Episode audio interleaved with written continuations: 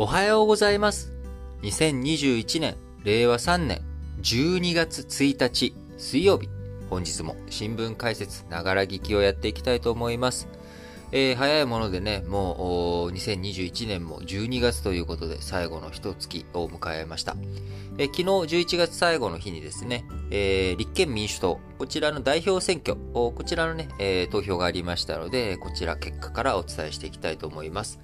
えー立憲民主党、これまでね、4人の候補者あ出て、えー代表選やっていたわけですけれども、えー昨日30日の投開票の結果、えー立憲民主党、泉健太氏、えー47歳、こちらをね、新代表に選出しました。1回目の投票で過半数を得た候補がおらず、上位2人、えー泉さんと大阪さん、えーこの2人で決選投票した結果、まあ、1回目の投票で1位だった泉健太さんが、えー決選投票でも勝利し、この度、代表、立憲民主党の代表に就任するということになりました。代表の任期は2024年9月末までということで、ここからま3年間しっかりとね、やっていくということで頑張っていただきたいなと思います。今回、出馬した、代表選出馬した4名のうち、最年少が泉健太さんということで47歳、非常に若いんですが、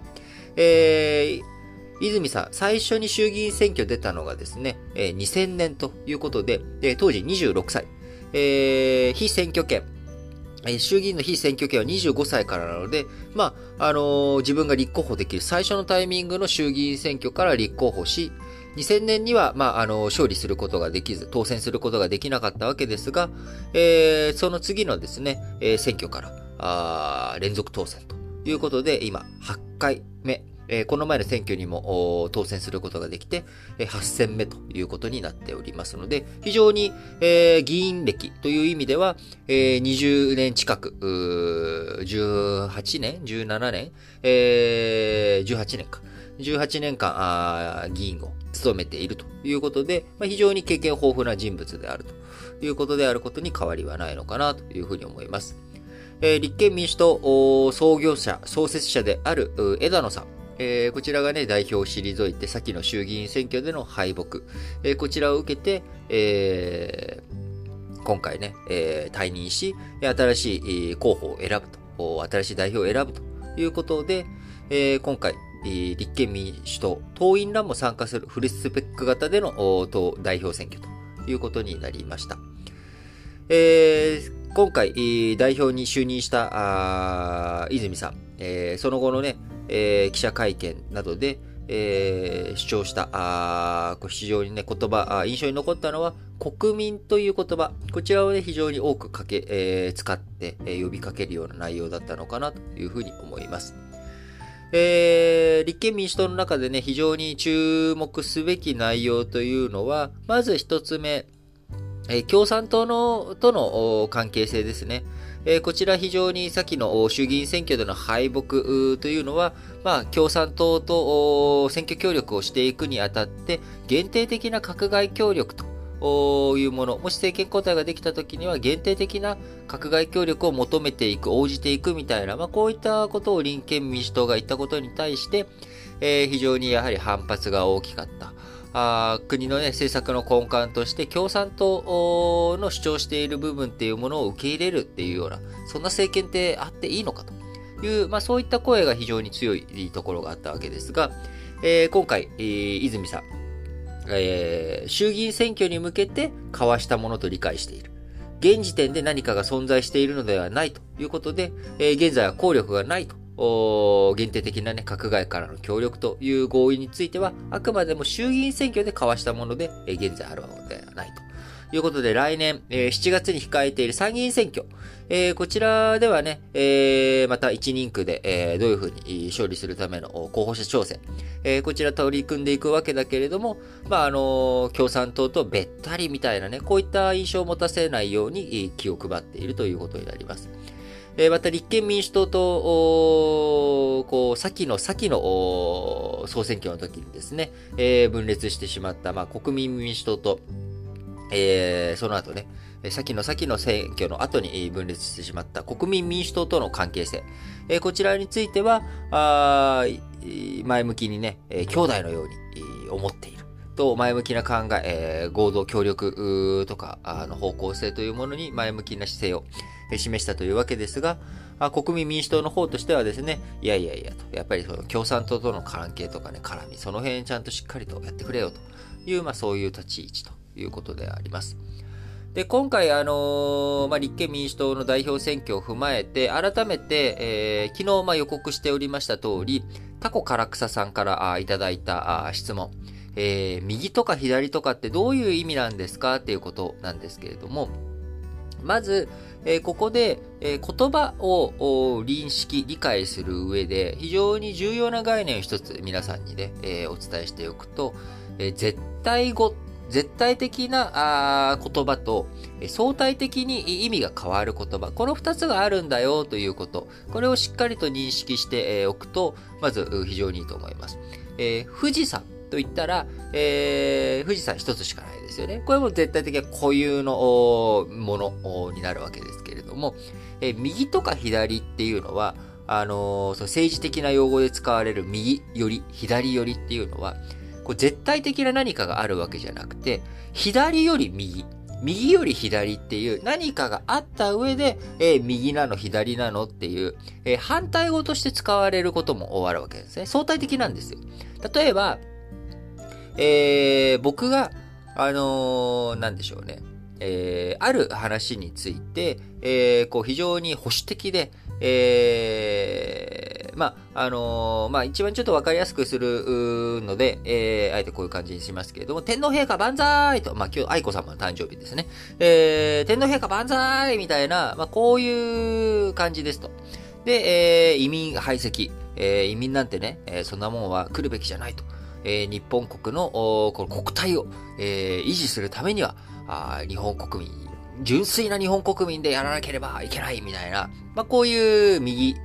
いわゆる保守反動的なね、えー、右ですと。で、これに対して、そうじゃない人に左っていう風に言ったりとかするわけですよね。本当にそれが左左のリベラルかっていうのは置いといても、ここにわーってすごい右の人がいたら、その右の反対語として、いやいや、俺そいつと違うよ、俺左だよっていうような、まあこういった使い方をするっていうこともあるわけです。なので、日本語の場合今、自民党支持者っていうものが右っていう言葉になっていて、その自民党支持者じゃありませんっていうのが左っていう言葉に使われる。こういう相対的な使われ方をするっていうこともあって、えー、右とか左とかっていうのが分かりづらくなってるわけなんですね。で、国によって当然その真ん中とか右ってされるもの、えこれがずれてきてしまうわけなので、例えばアメリカだと、まあ、トランプさん、一番分かりやすいのが右と。で、トランプさんの反対ってことで、バイデンさんとかそっち側が、あ左。でも、バイデンさんも左かって言われると、えー、あのー、サンダースさんとかね、あすごいもう強烈にみんな、あ、共産主義的にやらなきゃいけないっていうガチガチの左みたいな人と比べたら全然右なんですよ、バイデンさん。だからこれが右とか左とかっていうのは国によっても、えー、指す範囲。その、極右、極左っていう中の範囲が違うっていうこともあって、非常に分かりづらい言葉になっているわけなんですが、え基本、まあ、右の大体の概念としては、保守反動、保守的で、えー、今の政治から変わってほしくない。だからその国の今の政治の状況によって右っていうものが変わるわけなんですよね。既存っていうもの。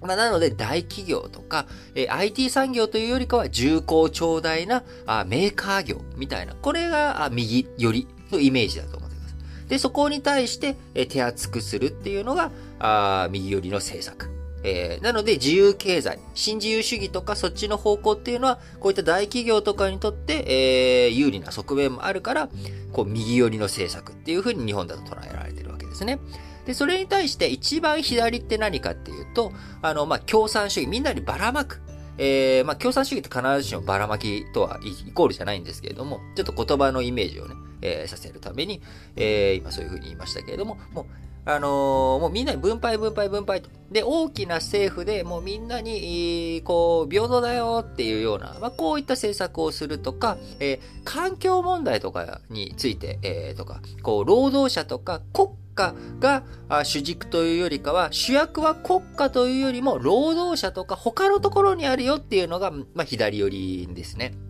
で、もともと、最初にこの右とか左とかっていうのが生まれたのはフランス革命の時にですね、えー、君主制、え王様残そうよっていう人たちが右側に議場の右側に偉人取って、え、それに対して王様なんていらないよと、民衆が主役だと、そして、え、貴族とかもね、そんな全員ぶっ殺しちまえみたいな人たちが左っていう風になっていた。なので、左の方が、こう、テロル、こう、攻撃的とかね、そういった印象とかを持たれる、えー、暴力的っていうような印象を持たれるのは、あそこが生じているからなんですよね。えところが時代を移り変わって、今右もですね、トランプさんの今年の1月に、えトランプ支持者が議会を襲撃したっていうこともあったりとか、あるいは日本で、えー、右、天皇陛下万歳っていうような人たちが、あ戦前にテロを起こしたとか、あその流れとかもあるので、まあ、どっちにしろ、極右にしろ、極左にしろ、えー、ちょっと暴力的な印象もあるし、右とか左とかっていうレッテルを貼っていくっていう行為自体が、あ少し、えー、野蛮な感じになっていってしまうわけなんですよね。なので、えー、右寄りだって言われる人たちは、基本的に、えー、そういうことを言われる人たちも、いやいや、私はあくまでも中道ですと。いうようなスタンスで当然いるわけなんですよ。いや、もう極端なこと言ってるつもりはないですよ。だってこれが正義じゃないですか。なので、えー、右とか左っていうものがどんどん人によって、いや、俺は中道だと、いやいや、お前は右だろ、みたいな、こういう風に評価されていってしまうことなので、あの、非常に概念としてつかみづらいんですよね。なので、あくまでも距離を表す概念、えー、どれぐらい離れてるのと、全体のとこでどっち側なのと、で、そしてまた分野によって、それ政治体制の話してんの、経済の話してんの、移民問題の話してんの、何の話を軸に、えー、会話してるのっていうことで、右とか左っていうものの意味が変わってくるっていうことになります。えー、ただね、先ほど言った通り、まあ、右の基本っていうのは保守、反動。えー、左の基本っていうのは革新、え、最先端みたいな。あこういったものとしての概念が中心としてあって、各々の状況によって意味合いが変わってくる相対的な言葉なんだよということ。これを念頭に置いて、えー、一個一個、あ、この右っていう使われ方してるところの、じゃあ左って何を置いてるんだろう真ん中には何を置いてるんだろうなっていう、こういうふうに意識してですね、言葉、えー、触れていくと、右とか左っていうものが、あ掴んでこれるんじゃないのかなというふうに思います。えー、あまりね、右とか左っていう言葉自体にこだわるというよりかは、その文章とか使ってる人が何を言いたいのかなっていうこと、これをね、理解するように心がけると、えー、少し、そのタコ唐草さんがあ思われていたような右とか左の意味がわかりませんっていうところ、え、解消されていくんじゃないのかなっていうふうに思います。えー、その他ですね、皆さん、えー、いろんな質問等あればですね、ぜひぜひ気軽にお問い、えー、お問い合わせいただければと思いますので、ぜひよろしくお願いします。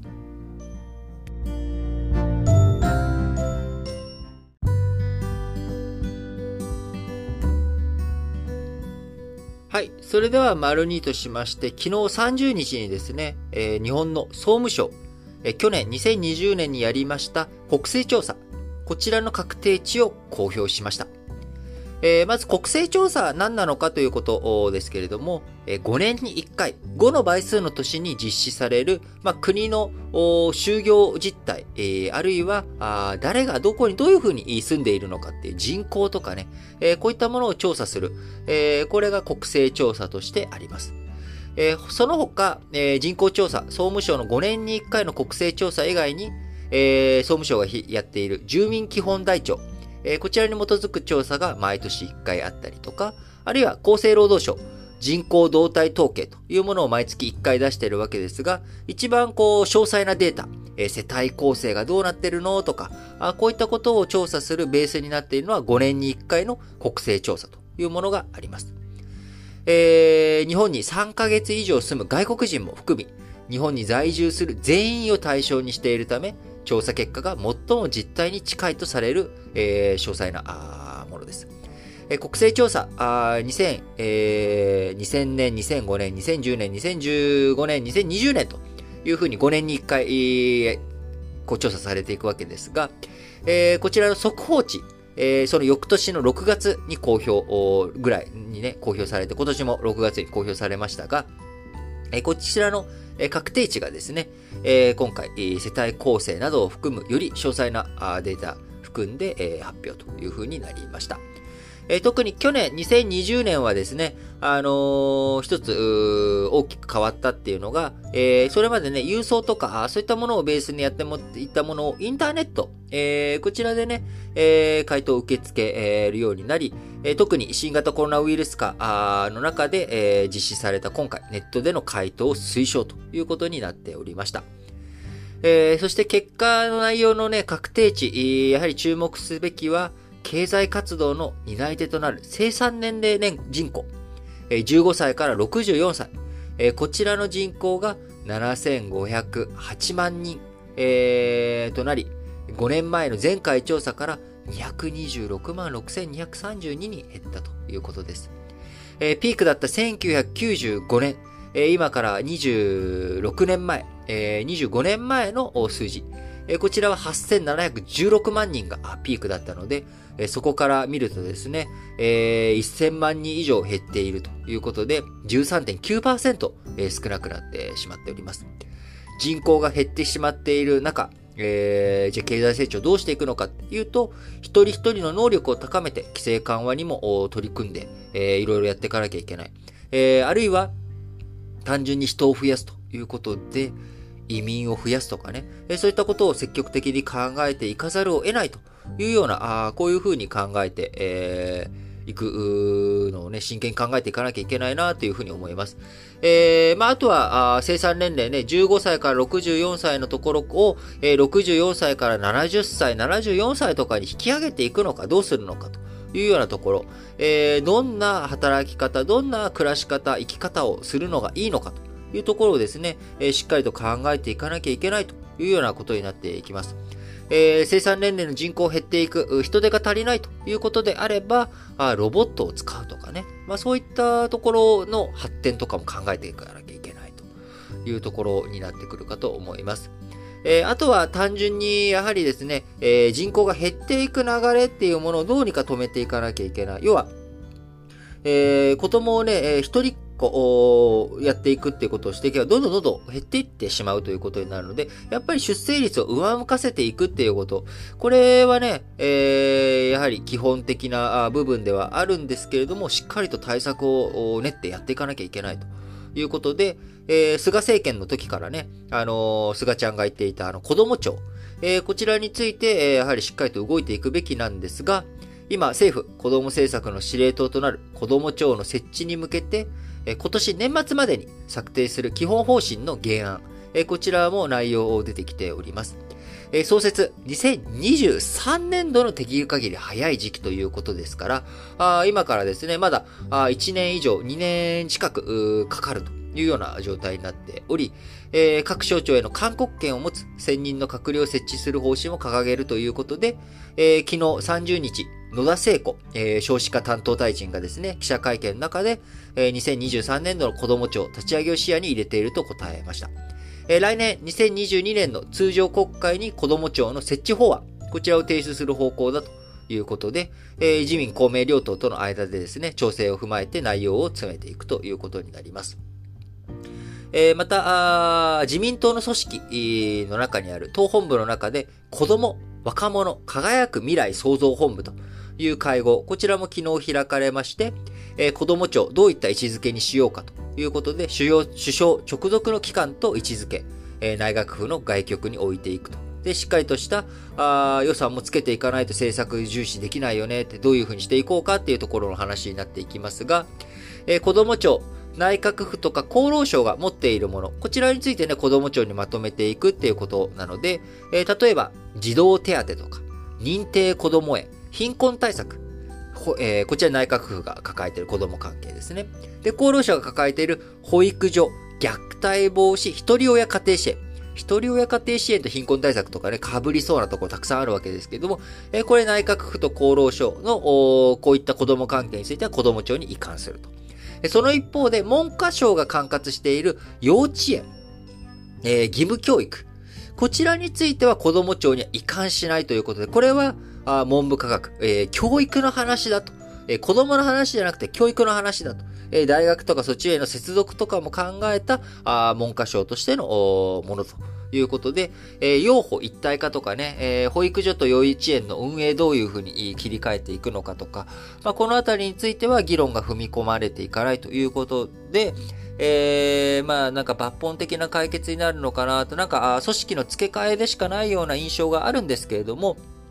まあやっぱり、あの、どういうふうに考えていくのか。で、えー、僕は、あ皆さんお気づきかもしれないですけれども、新聞解説ながら聞きをお聞きいただいている方、僕は最終的には意味を、えー、受け入れるっていう方向をやっていかなきゃいけないと思っています。理由は簡単で、えー、結構やっぱり日本に、えー、絶望している日本国民の人って結構いたりとかするんですよね。このままじゃ日本ダメだと。で、えー、海外に移住するとかっていう話って、まあ、あ聞こえてくるわけじゃないですか。で、僕は今、まあ、新型コロナの影響もあって国境がまあある種封鎖された状態で人の行き来がなかなかできない。えー、こういった状況の中で改めて国境線というものとか国籍っていうものを考えさせられる、えー、そんな2年、えー、1年2年という期間だったと思うんですが、えー、改めて、え、誰がどこでどういう風に活躍するのかっていうところは、国をまたいで選んでいくっていう時代が僕は今後、方向性としては強まっていくと思っています。え、言語の壁、え、いろんなね、翻訳機、英語がベースにできれば、え、誰とでもコミュニケーションが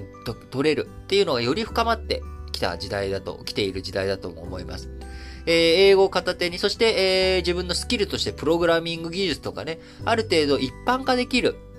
えー、どこの国に行っても通用するような技術、えー、こういったものがベースになってくると、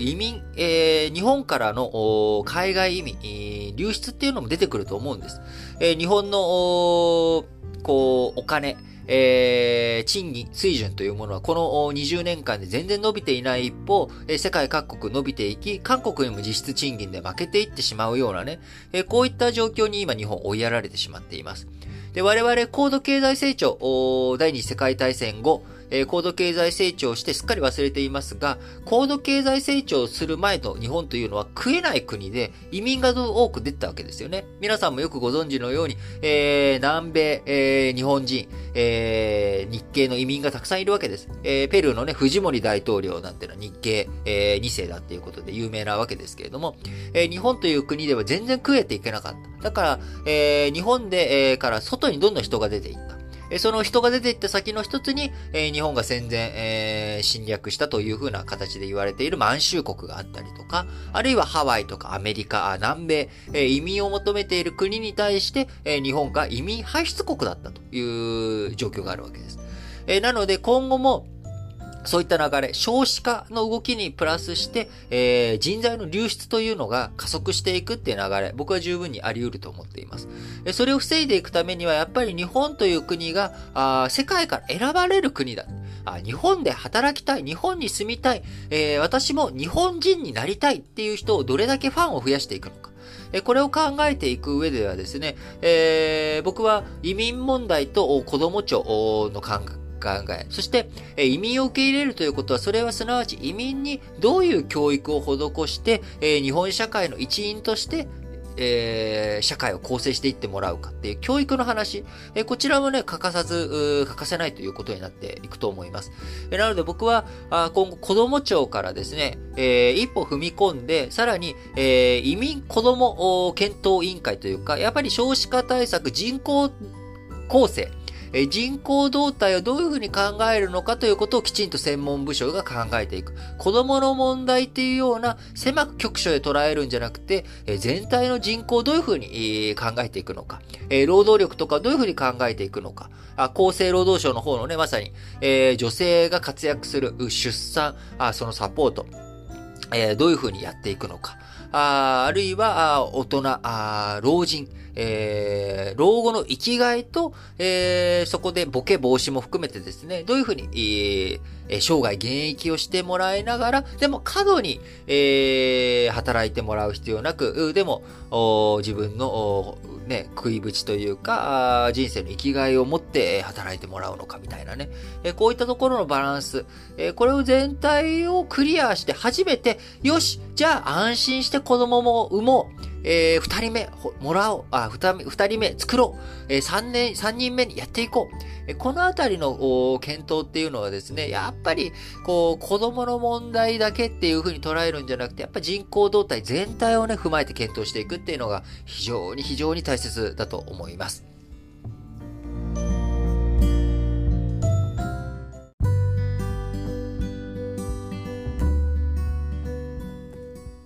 続いて、丸3の話として、えー、安全保障関係ですね。今あ、日本の自衛隊が中東に派遣している派遣艦、えー、こちら自衛隊の護衛艦をですね、2隻から1隻に減らして任務を集約していく方針ということになっています。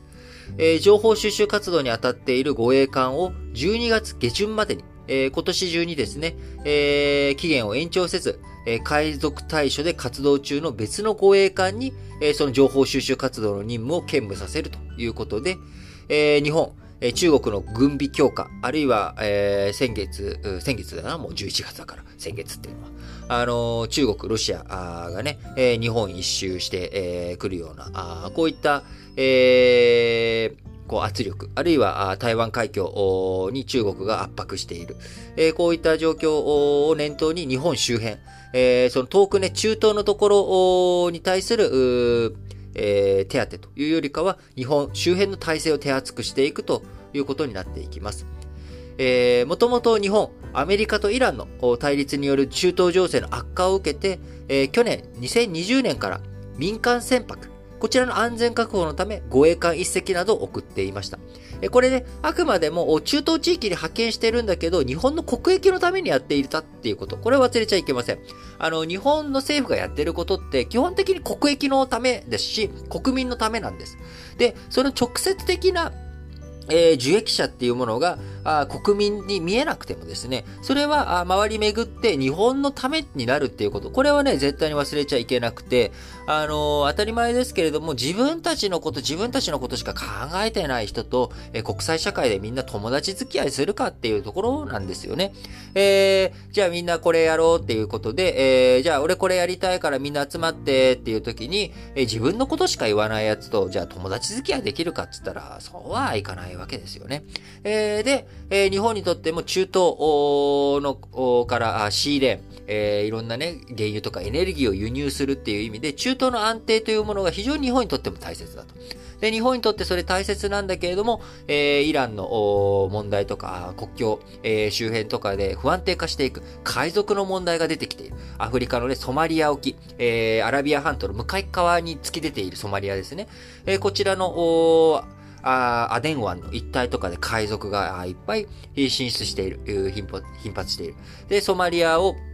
アメリカとかフランスがきちんと抑えていきたい。えー、そういった反政府とかの動きを、えー、テロ行為とか海賊活動を抑えていきたいと思っていてもなかなか手が回らない。えー、で、そこに日本も協力しているっていう流れのわけです。なので、えー、日本としてゼロには数字できないので、護衛艦一隻、これをね、えー、保管して、えー、アフリカ東部、ソマリア沖、アデン湾での海賊対処活動にあたる護衛艦。こちらは、えー、残したまんまにして、今、あ2020年から派遣していた、えー、情報収集活動に当たっている護衛艦についての役割は、あ海賊対処活動に当たる護衛艦に全部集約させていくということになっていきます。えー、そして、えー、日本、対中念頭に日本周辺厚くというところになっていきますが、えー、やっぱりですね、日本、えー、どういうふうに安全守っていくの潜水艦の問題、えー、そして、え、護衛艦の問題、イージス、え、アショワの問題、え、このあたりのね、え、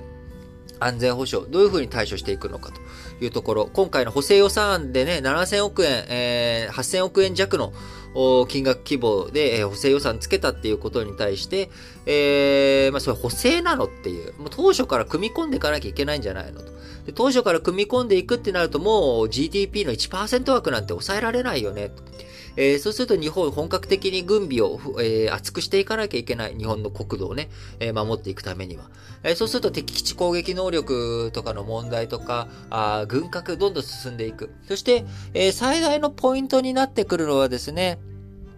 やはり核の問題になってくると思います。え、日本、え、核兵器、えー、こう、持たず作らず持ち込ませずということで、えー、自分たちで持つこともない、作ることもない、そしてアメリカ軍に持ち込ませることもないというこの非核三原則。えー、こちらが非常に大きな話になるわけです。そうすると、日本っていうのは、あ日本を守る核ミサイルがないっていう状態なんですよね。アメリカ軍の持ち込みも許さないと。えこれ実はあ、ドイツとは違ってですね、ドイツは、あアメリカとの同盟関係の中において、えー、ドイツ、アメリカの核をドイツは共同運用というかですね、えー、使っている。持ち込ませてるわけなんですよね。で、これでロシアとかそっちの方の核の脅威と並行していると。それに対して日本は核兵器ないという状況の中、北朝鮮とか中国、こちらの核ミサイルというものが日本を狙っている、え日本を狙うことができるというような状況になっているわけなので、え核軍縮、こちらがね、やはり日本にとっても最大のテーマになってくるというふうに思います。今、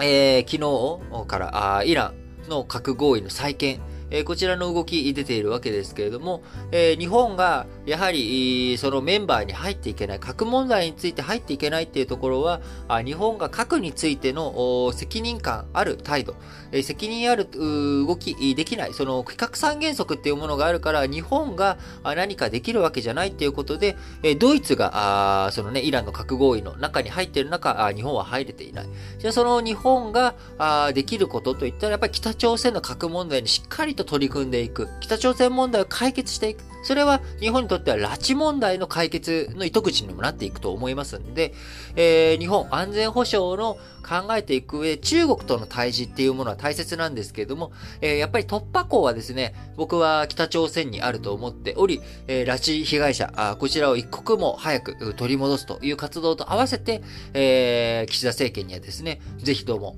えー、北朝鮮の核問題の封じ込め、えー、北朝鮮のミサイル開発を封じ込めていき、拉致被害者を、えー、取り戻していく。その活動の中で、えー、東アジア、北東アジアの軍縮、えー、こちらを構築していくことを考えていってほしいなと思います。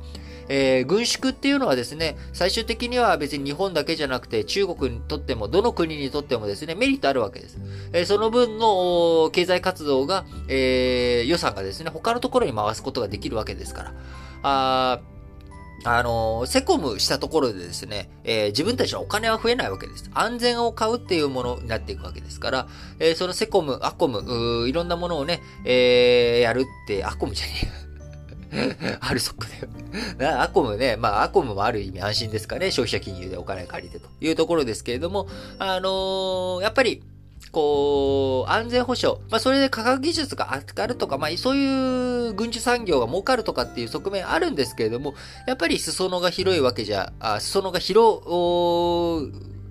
く、すごく広いわけでもないわけですから、あやっぱり軍需産業に、こう、偏ってしまう。で、軍需産業日本においてはあまり大きくない。そうすると、お金が流出っていうことになっていっちゃうので、やっぱ防衛関係についてどれだけ予算を減らしていくのかっていう観点、えー、経済政策っていう観点でもですね、軍縮っていうのは非常に大きな効力を持っていると思います。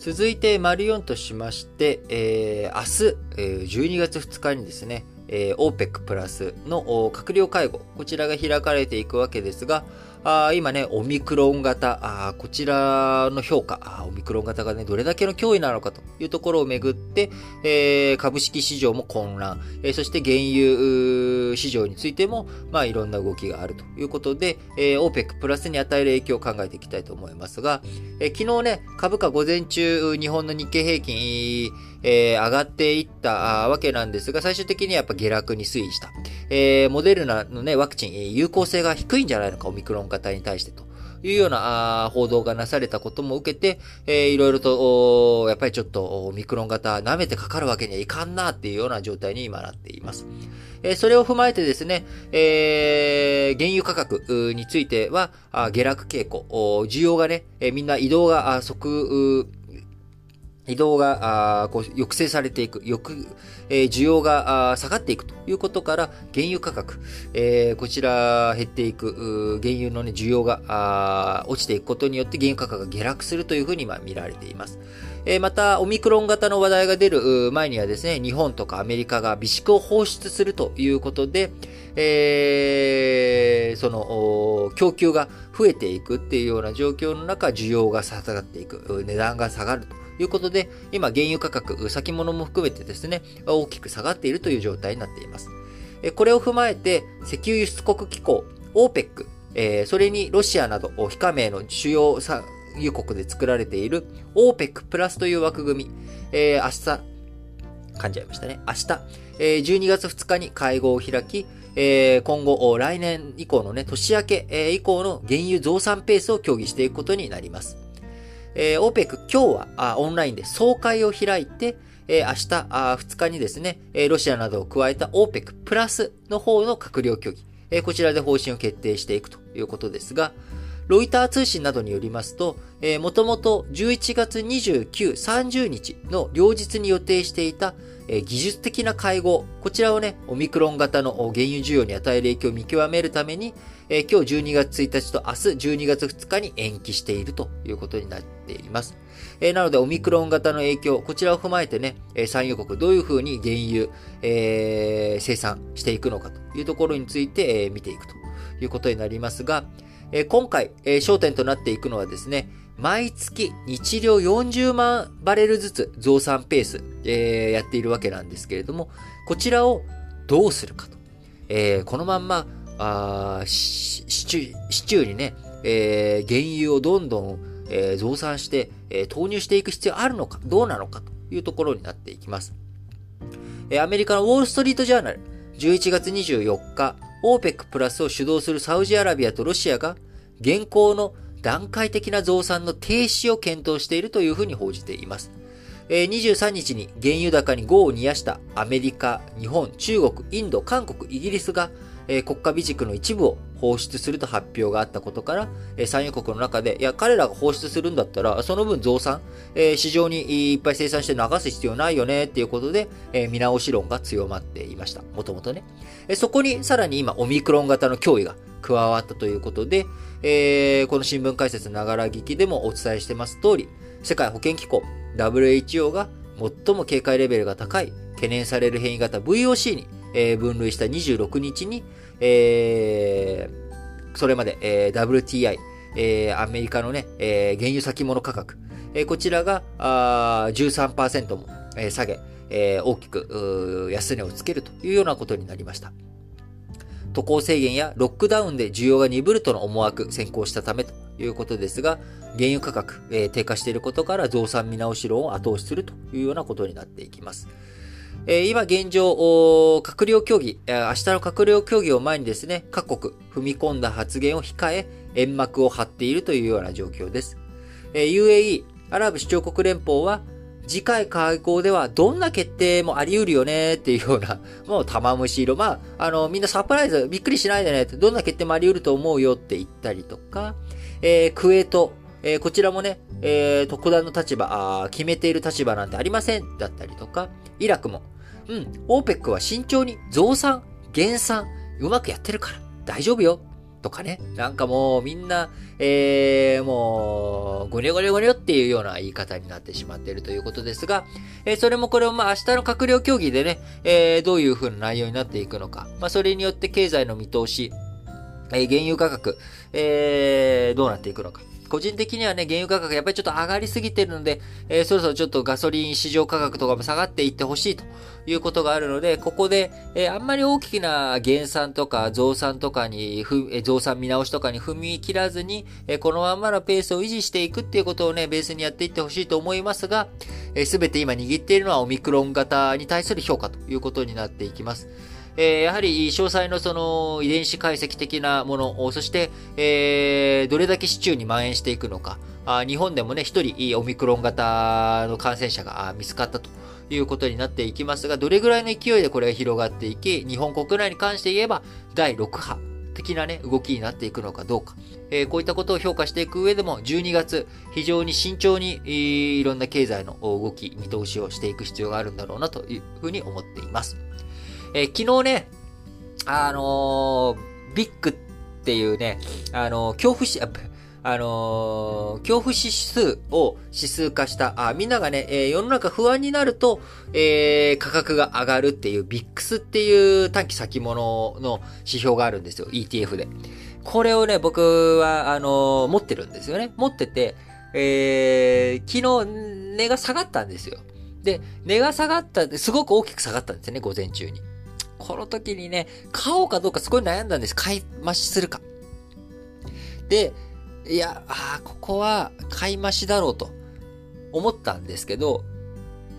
いや、まあ、そんなにどうしようかなみたいな感じになっちゃって、踏まなかったんですよね。で、そしたら、結局、あの、モデルナのね、えー、発言もあって、えー、その後、価格が上がったみんながね、先行きは不透明だっていう風になったわけなので、ああ、あの時にね、そういう決断ができない、あ自分の、あ小ささ、器の。おまあだから、大損もこかないんですけど、これじゃあ、こういうやり方してたら、それは、あの、市場でたくさんなんか勝つってこともできないなっていうことで、自分のね、信念、えー、世の中どうなってくるのかっていうことを見て、えー、考えた上ではそれに対して決断するっていうこと。これがね、どんな場面でも重要なんだなっていうことをね、非常に感じた11月最後の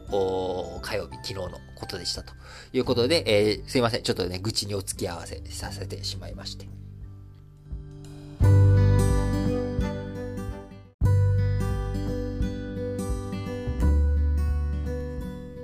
はい。本日も最後丸ごとしまして、主要語詞の社説を紹介して締めくくっていきたいと思います。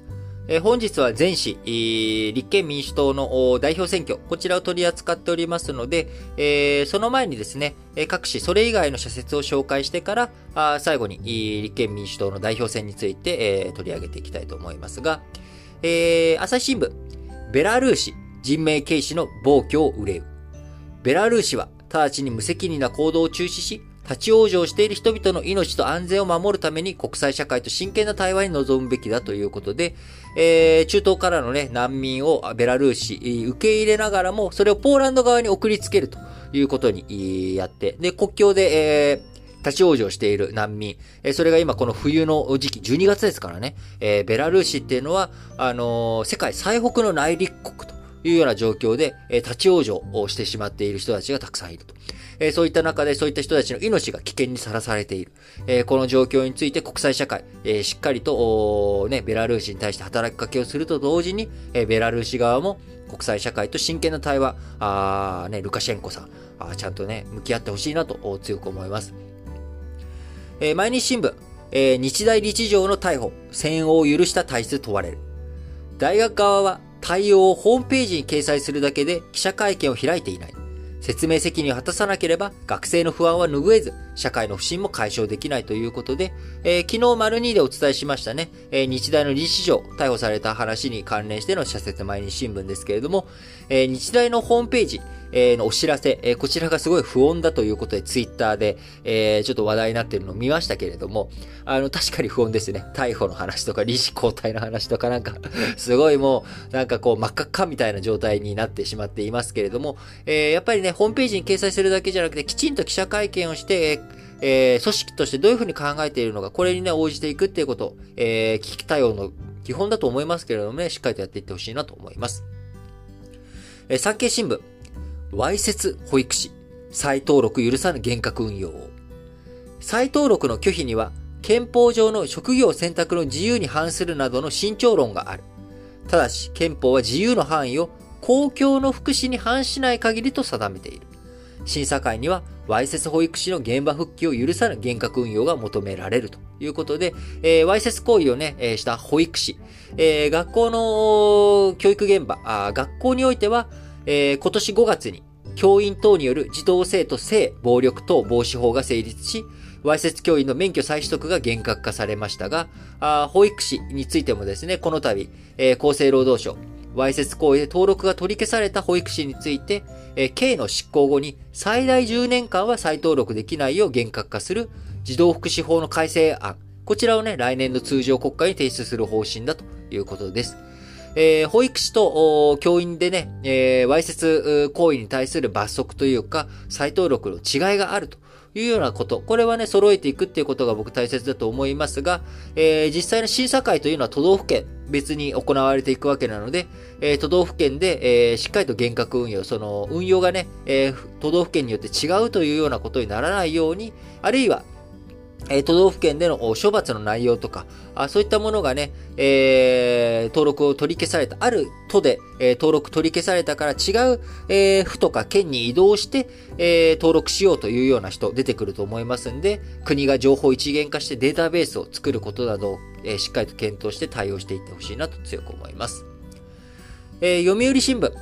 ドイツ新政権、メルケル路線どう引き継ぐか。特にロシアの脅威を念頭に、米国との核戦力共有に基づく抑止力維持を明示したことは重要だ。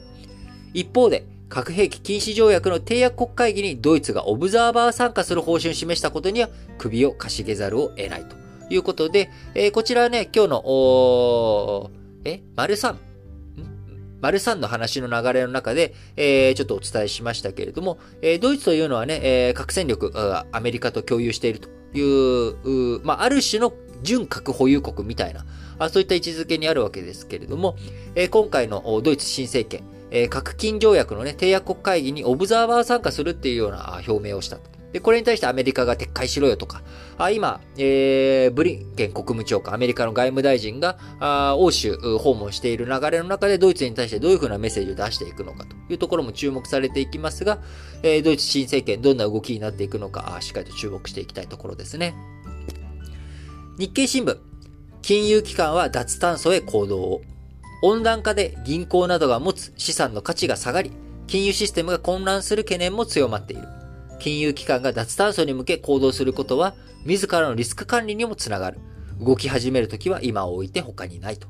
いうことで、えー、前氏のね、えー立憲民主党の代表選挙以外のところについて、えー、まずお伝えしましたが、えー、最後に立憲民主党代表選挙絡み。まあ僕の方でもうね、丸一で、えー、話しているので、えー、見出しと内容についてだけ触れて、えー、簡単に終わらせていきたいと思いますが、朝日新聞、立憲の再出発、国民に選ばれる実践を。国民の信頼を勝ち取るには、党の足腰を強化し、地域の課題解決などで着実に実績を積み上げるほかあるまい。毎日新聞、立憲新代表に泉氏、再生に欠かせぬ根気強さ。代表選では、分配を強化する税制改革や原子力発電所政策、